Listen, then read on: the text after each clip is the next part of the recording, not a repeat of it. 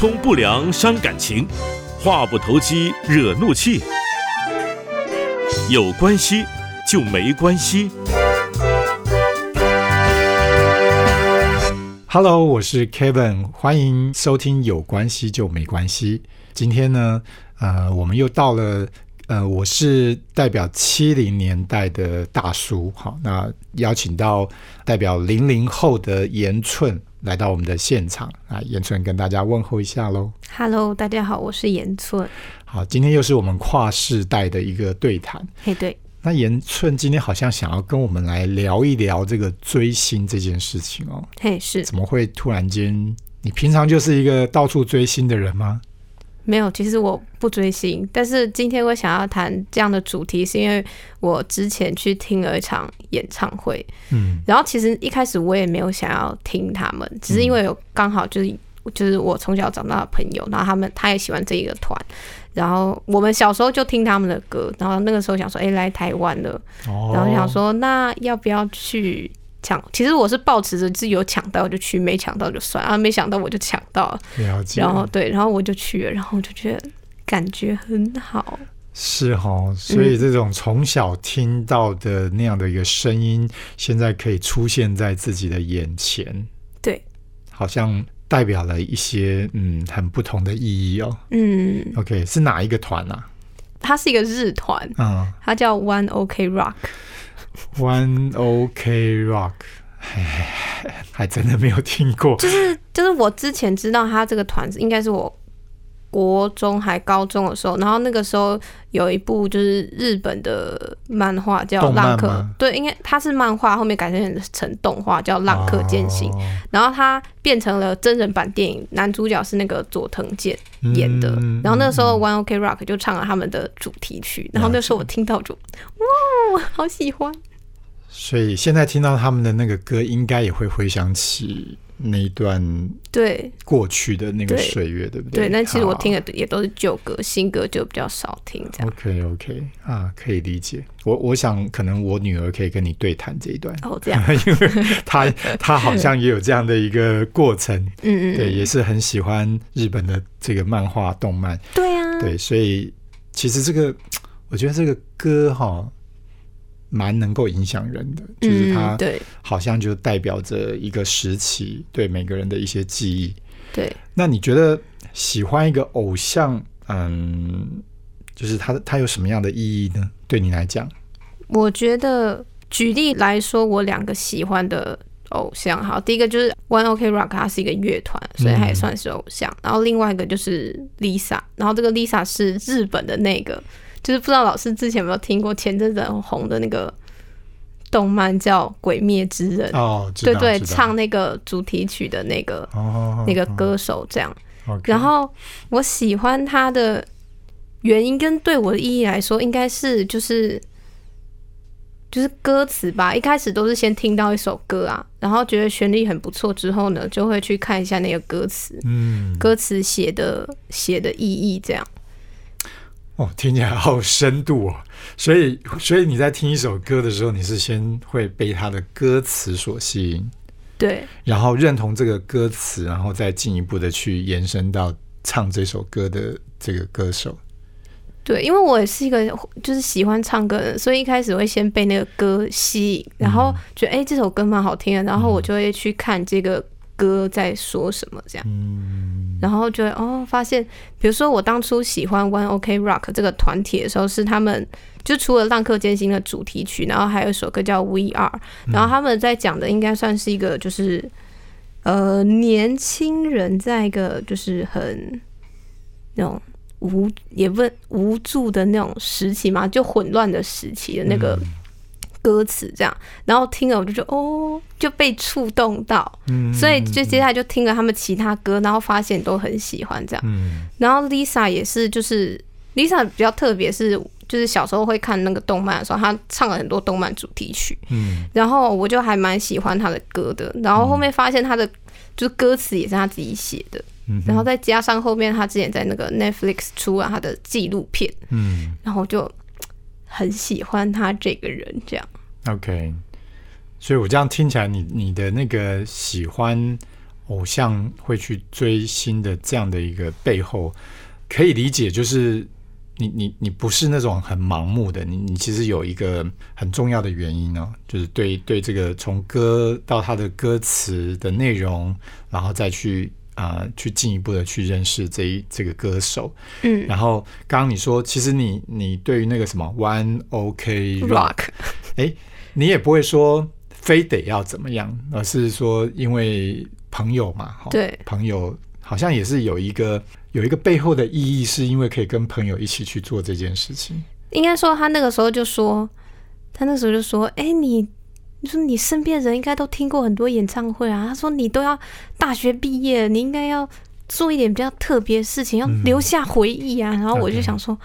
哦，好像也不是不可哦，主要是那个啊，应该说他们之前要来的时候是二零一八年吧，嗯，就疫情的那个时候，对，对，然后就因为疫情，然后就没来。然后他就说：“如果你现在不去抢，你怎么知道他之后什么时候来呢？”我就想说，哦好像也是没有道理，那我就抢抢看这样。啊、结果抢到了没有，其实我都没抢到，都是我朋友抢。啊、花了多少钱？呃，花了三千五百块，三千多块耶！你 你你打工一天才多少钱？可能可能不到一千块吧，或者一千，块你。所以你拿了这个快一一个礼拜的薪资去听这场演唱会，对，值得吗？我觉得蛮值得。为什么？为什么觉得值得？因为第一个当然就是很久，就是是都是在手机上看到的那个偶像突然出现在你前面嘛。嗯然后还有一个我觉得很重要一点是那个在演唱会的时候，因为待在演唱会里面的人都是同样喜欢这个嗯乐团的对，很有共人，鸣，对，很有不共鸣。然后你知道，因为我听的那个 One Ok Rock 他们的歌算是比较情绪会比较高昂的那种，哦比较嗨的那种歌。是，所以在里面的时候，在听的时候，大家会跟着一起唱对然后会跳来跳去啊，就跟五月天的演唱会一样，对对对，因为我平常不是那么就是开放的人，啊，，但是当旁边的人都这么开放对，然后你就就会很就自然而然的就对，融入在里面就是那种有一种释放的感觉。啊，了解然。后回来就会觉得自己充满了能量，一直到现在是吗？对，一直到现在，我现在都很快乐哈。难怪听起来这个三千多块的价值还蛮高的，对，维持一个礼拜的快乐可以，嗯嗯，只有一个礼拜的快乐，可能会更久。可能你你你刚刚说受到这个同学的刺激，好像说你大学都快要毕业了，结果好像没有留下什么深刻的记忆。对，这个会不会是一个还蛮蛮哦，对重要对的记忆？对，大对学说做过什么事情？我说我嗯我去听了我人生第一场演唱会。是是是，而且这个演唱会的这个对象是从你国中当时的这个热爱的事情对对对延伸到现在。嗯，好，那我其实想想我的偶像，我我好像也没有什么特别的偶像，但是因为我也喜欢唱歌，嗯，嗯我年轻的时候。好，年轻的时候我也是民歌手，嗯哦，校园民歌手，对，所以我那个年代呢，哇，其实大家都要么自弹自唱啦，要么会创作啦。对哦那我就是属于那种会拿着一把吉他，然后自弹自唱的。然后我声音又比较高，哦我是嗯我是男高音，所以其实我也蛮喜欢那种，就是在在这个电视上，因为那时候没有什么太多的平台，就是大部分都是看电视。对，那看到这些电视上里面那些呃男高男高音的这些歌手，好像这个周华健啊、殷正阳啦、嗯，哎，我也都蛮觉得蛮欣赏他们的，对，因为哎自己可能没有办法像他们一样站在这个众人面前这样唱，可是嗯。就还蛮喜欢唱他们的歌，好，那也会去追踪他们在某些演出啦节目，那。我在想说，可能也是就是自己把自己的一种喜好就就透过他们能够有一些抒发，嗯，对，要不然就是像我们那时候有就有很多的偶像剧啊，哦，所以那个琼瑶的偶像剧啊，哦，那些男的帅，女的美，对不对？好，那那可能我们就会自己幻想说啊，这个自己就像那个里面的男主角一样，哦。哦、对。在天哪当然，在现实的生活当中不是像那样子，可是就会这样子的一个投射，一个幻想嗯啊，然后就会去觉得，哎，这个女主角很棒啦，很完美啦，这样子。嗯对，这个大概就是我当时会觉得比较像是有一种追星或偶像的这样的一个状况。哎，那 Kevin 跟我想问你，因为比如说像我的爸爸，他会他会买他喜欢的，就是校园民歌歌手的，嗯比如说 CD 吗？，对 CD，、嗯然后或是对，应该就 CD 吧。会啊。我最近才搬家哈，就嗯整理出一堆的 CD 哦。我是真的就是那个歌手，我喜欢的那个嗯歌手，他每一张 我几乎都有，对啊，那这这就是这跟现在那个粉丝追星的行为很像是不是？对啊，对，就买其实当时对我们来讲，去买一张 CD 就是很贵的。啊嗯我记得那个那个 CD 如果是原版的话，也都要两三百块一张。嗯啊，你要想哦，当时的两三百块，对我们这种学生来讲，真是对，真的是还蛮大的。所以我们没有太多机会去有什么演唱会啦。嗯，对，所以就是用这样的方式在在满足自己的这种喜好吧。嗯嗯，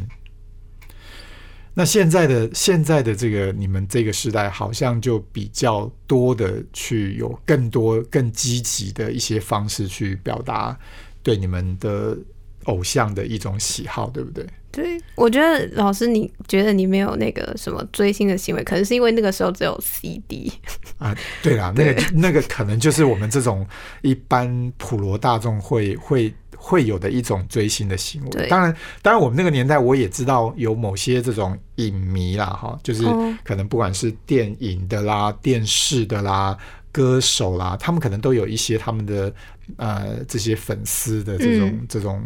这种团体吧。但是我觉得他似乎都是比较小众，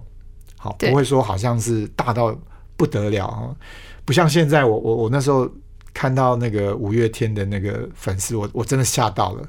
你说哇，怎么会从那个年代一直红到这个年代，然后从国内一直一直红到国外？对，对，这个真的是完全超乎我的想象。嗯，对，所以现现代这个时代的好像真的不太一样。我觉得其中有就是还有那个呃，应该说，比如说粉丝的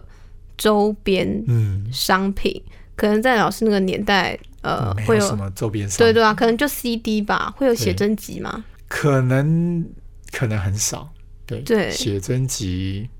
你知道我们讲到写真集都会联想到那种比较限制级的，但是我知道现在很多人都出很多的这种生活的写真、啊，对，就是生活的杂志啊，然后可能现在大家的消费力也比较高哦，对对对。以，前怎么会去花钱在这种非必要的这种事情上面？对啊，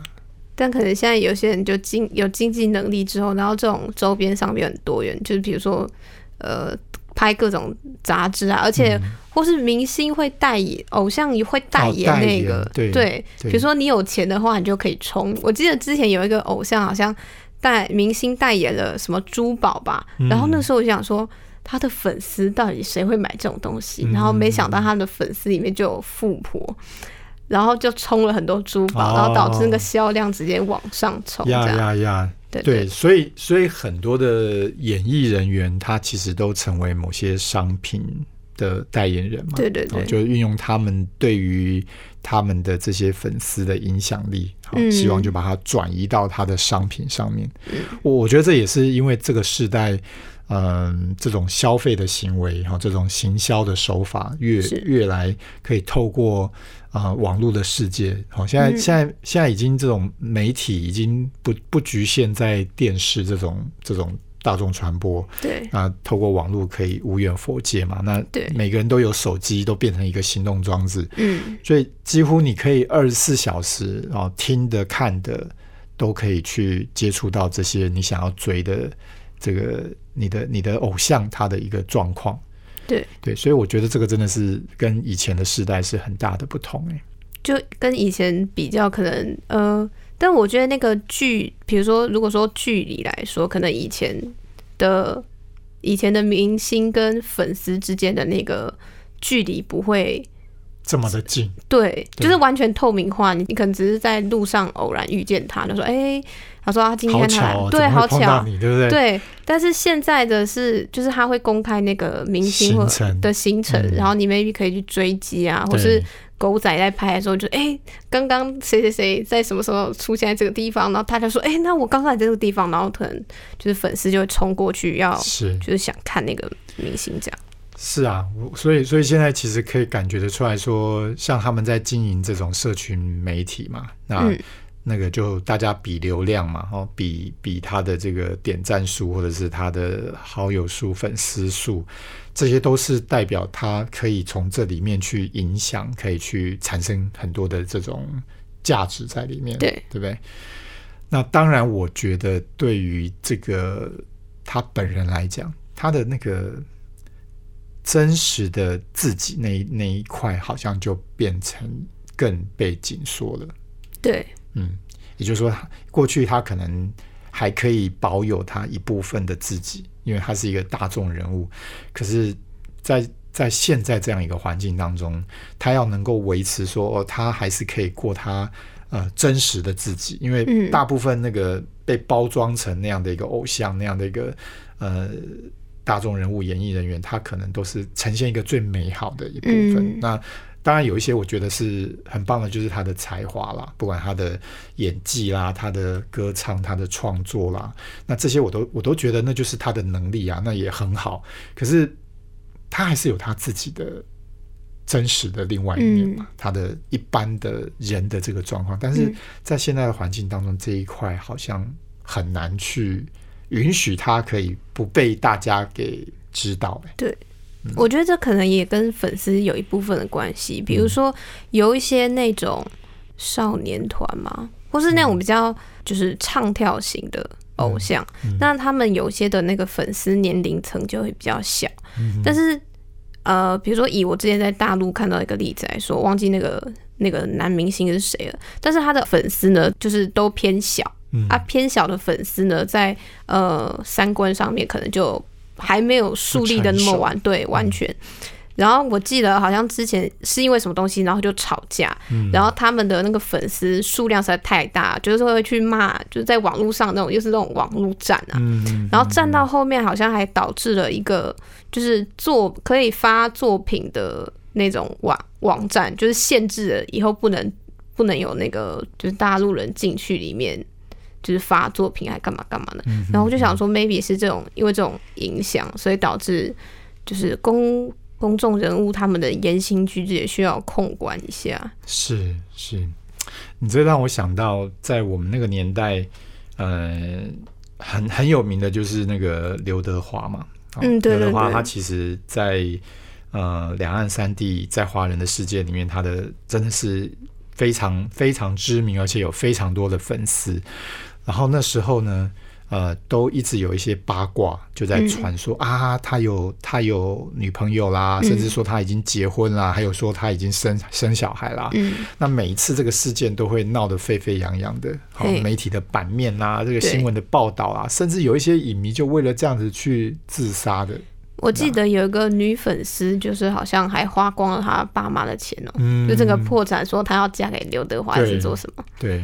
所以很多人都在幻想说，哎呀，他自己他想要当这个刘太太，就是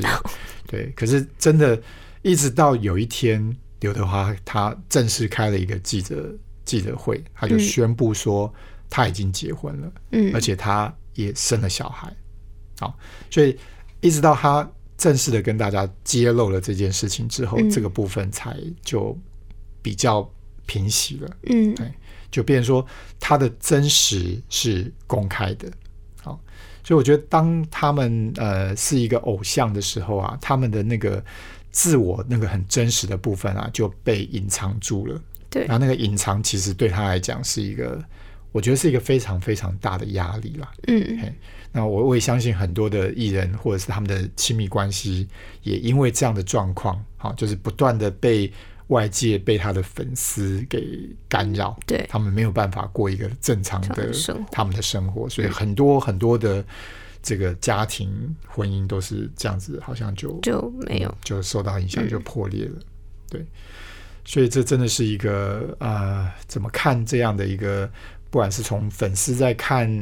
跟偶像之间，或者是偶像自己在看他自己的一个关系，我觉得都是一个还蛮不容易的事情呢。对，然后最近好像又发生了一些事情，就是你你有看到听到有一些艺人可能他的私领域被被揭露了，这个算是一个公开的讯息，像王力宏啦，或者是像那个罗罗志祥，罗志祥，对，就你你觉得这样子的一个私领域的这些事情，会不会影响到你对他的观感，对他的他的作品、他的能力？我觉得这要看他当初的营销怎么样。嗯，就是如果是说他当初对他的私生活没有这么大的曝光，嗯。或是没有他塑造的那个人设，没有说他是一个非常，比如说呃真诚，然后忠贞，就是把他的形象塑造的，对，把他的形象塑造的太好，就是当他的形象实在是过于好，你觉得这个人都没有什么缺点的时候，那我觉得就是一旦发生，一旦发生，然后大家就会就是那个影响，对那个影响就会真的非常大。这样是，所以这个也的确是一个，我觉得怎么说呢？我我我觉得我们会去追一个星，都是把我们自己的一些理想啊，会想要去投射在这个这个人的身上。比如说，像我刚刚讲说，我我喜欢唱歌，然后我是男高音，诶，我好像就特别对那些呃那些那些那些歌手，他们唱高音唱的很棒的，哇，我就觉得很欣赏他们。哦，对，所以好像其实这是我们自己的一种我们的需要，我们的一种呃想要去能够从这些这些我我所呃欣赏的这些偶像身上，能够看到他们发光发热，然后某种程度也满足我自己的一种需要。哦，对，但是像你刚刚讲的说，如果他去凸显说啊，他他明明他不是一个很很专一，或者是他明明就不是一个像那个形象弄成怎么的好男人，可是当一旦他的这个这个真实的状况被对，揭露的时候，那那就是会打破了每个人很多很多的粉丝对他原本的一个心里面的一种期待跟投射。因为比如说，我觉得，比如说像我追追星，其实我也不知道这算不算追星，就是我喜欢的这些偶像，就是我当初喜欢他是因为我觉得他们对于他们自己热爱的东西非常的坚持，嗯就是他们不会半途而废，而且付出了很多的心力，这样，这是我会喜欢他们的一个原因。那假如这些就是这几个偶像是因为这样，然后比如说某天曝光出哦，他其实是个富二代，然后他当初这种说说他之前在那个怎么成名之前到底是多么的痛苦都是假的话，我觉得这会比他出轨还会令我愤怒。这样，OK，嗯，OK，所以我我会觉得说，去追星也好，心里面有一个对某个人的欣赏，甚至成为那个领域的偶像，我我觉得比较正常一点，就是单纯的是欣赏他的那一个领域的能力，对对对。而不要把他过度的解读说他就是一个完美的人，对，哎因为基本上没有一个完美的人。嗯，粉丝跟明星还是要有点距离啊。对，我觉得这个距离也是很重要的，应应应应该是要容许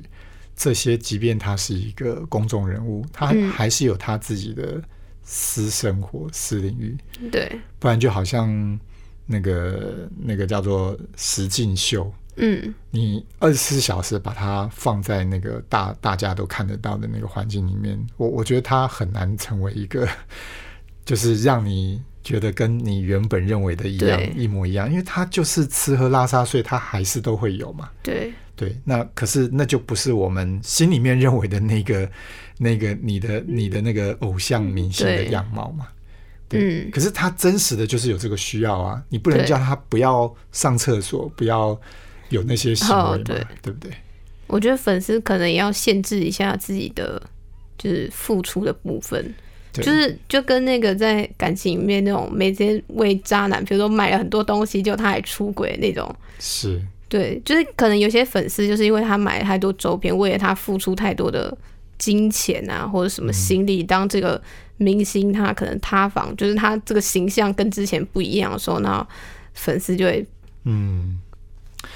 好，所以我，我想今天对于我们在谈这个追星这件事情啊，我我自己有一个小小的结论哈，我我想待会延春你也可以说说你自己这样聊下来你的你的想法。我会觉得，即便是在这个粉丝跟这个偶像之间哈，呃，我们应该还是要保持一个适当的，就像你说的，要有一个适当的界限了。嗯啊，这个界限其实是保护自己也保护对方。嗯啊、就是我们就是一个很单纯的欣赏，哈、对于对方在某些领域里面他的一个专业、他的能力，但是也避免好像过度的把自己的一些东西全部都投射在对方身上，就把对方想象成是一个完美的人。对，那这样子不管是对对方来讲，或者是对彼此的这种，可能都会是有时候就会像这种你说发生的这个新闻事件，哇，我知道很多人就心碎了哈，就整个嗯就觉得、啊，怎么会这样子？对对，那你你觉得呢？你你在这一集你所谈到的这样的一个想法，我觉得在追星来说，就是大家呃，就身为粉丝，应该还是要保有自己的生活。嗯，就是虽然他是你的偶像或明星，然后你很喜欢他没有错，但毕竟不是你生真正生活会面对的人，嗯。所以应该还是要以自己的生活重心为准。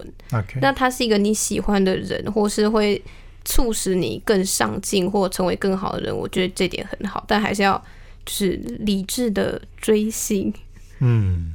很好，理智的追星，希望大家都可以做得到。